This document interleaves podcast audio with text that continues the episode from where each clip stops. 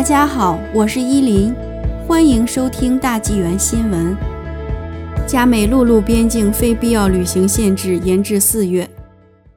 加美陆路边境对非必要旅行的限制政策再一次被延长一个月，至四月二十一日。加拿大公共安全和紧急应变部长布莱尔在推特上贴文证实了此消息。他说：“加拿大将继续根据所提供的最佳公共卫生建议。”来做出相关的防疫决定，以确保加拿大人免受 COVID-19 的伤害。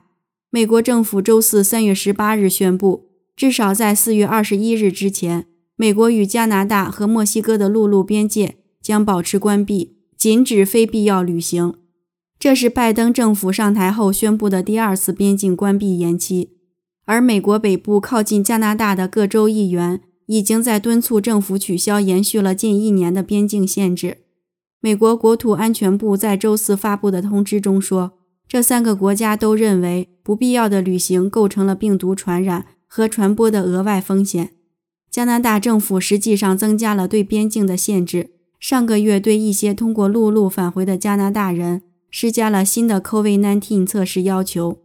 一月二十六日，美国政府开始要求几乎所有国际航空旅行者在旅行开始前三天内。获得 COVID-19 测试阴性结果，但对陆路过境关口没有类似的要求。